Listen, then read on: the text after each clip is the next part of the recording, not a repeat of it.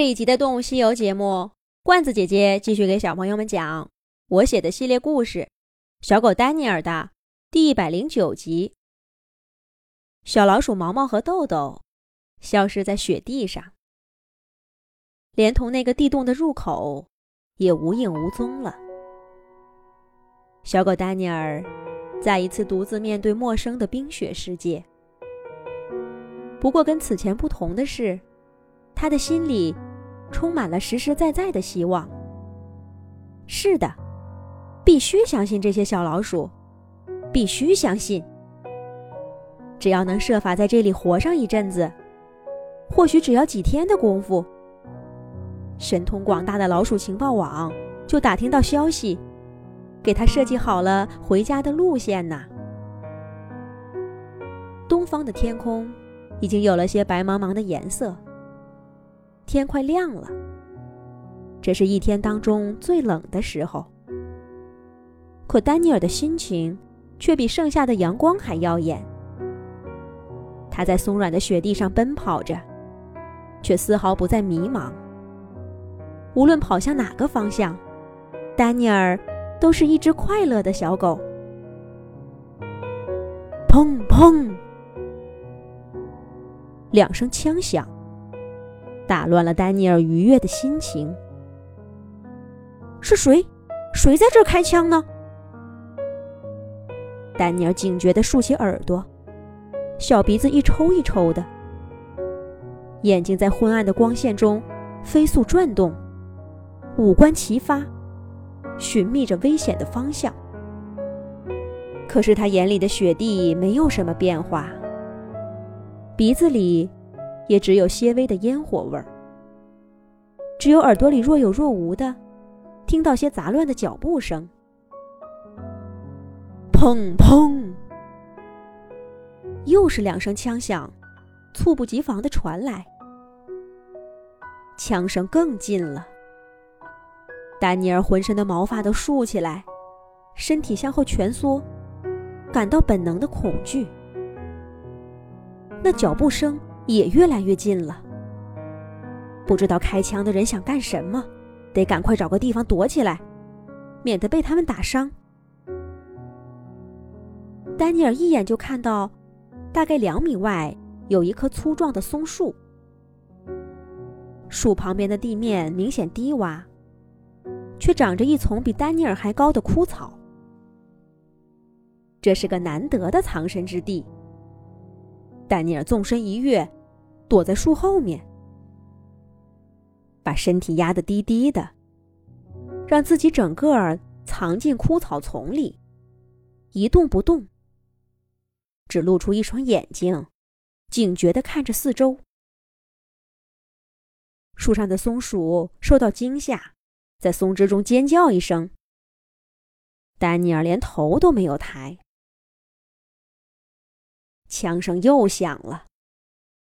这一次，丹尼尔没那么害怕了，毕竟他没有暴露在空旷的雪原中。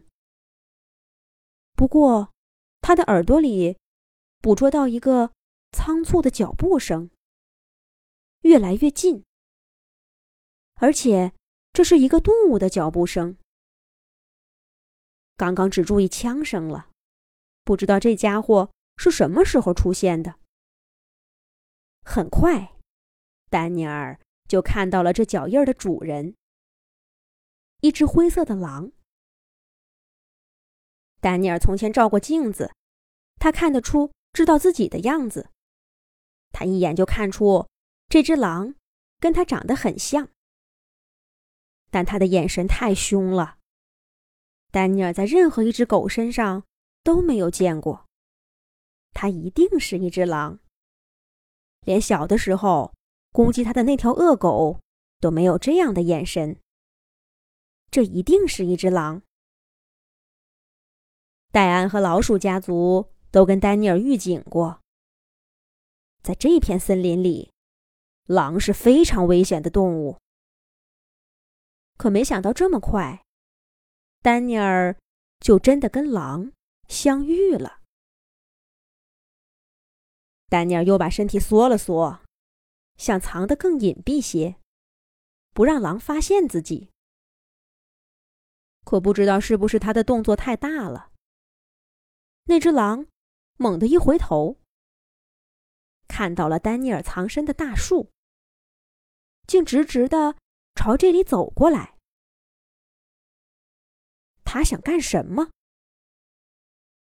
丹尼尔的心提到嗓子眼儿，但他又不敢贸然出去。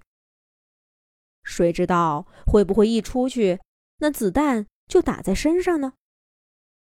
至少现在来看，神出鬼没的子弹比这只狼要危险得多。丹尼尔只好静静的待在藏身处，观察动静。那只狼快步走到树下，也嗖的一下钻进了干草丛，就站在丹尼尔身边。看见丹尼尔，那只狼也愣了一下。不过只是一瞬间，他就立刻在丹尼尔身边卧倒。明明更高大些的身躯，看上去却比丹尼尔还小了一圈儿。但丹尼尔这会儿可没心情过多的注意这个不速之客，因为更大的危险，两个扛着枪的猎人。已经走进了丹尼尔的视野，就在这儿，绝对没错，我看见了，那只狼刚跑过来，这次绝对不能让他给跑了。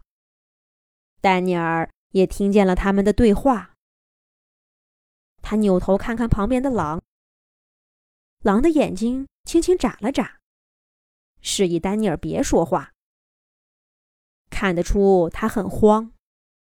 却极力维持着平静。丹尼尔把头垂得更低了。现在只能祈祷，这两个人没看见他们。换个方向去别处找，不然准得把丹尼尔也当做狼给击毙了。可是怕什么就来什么。两个人的捕猎小队。离这棵松树越来越近了，怎么办？怎么办？丹尼尔的脑子飞速旋转，忽然有了个主意。是什么好主意呢？下一集讲。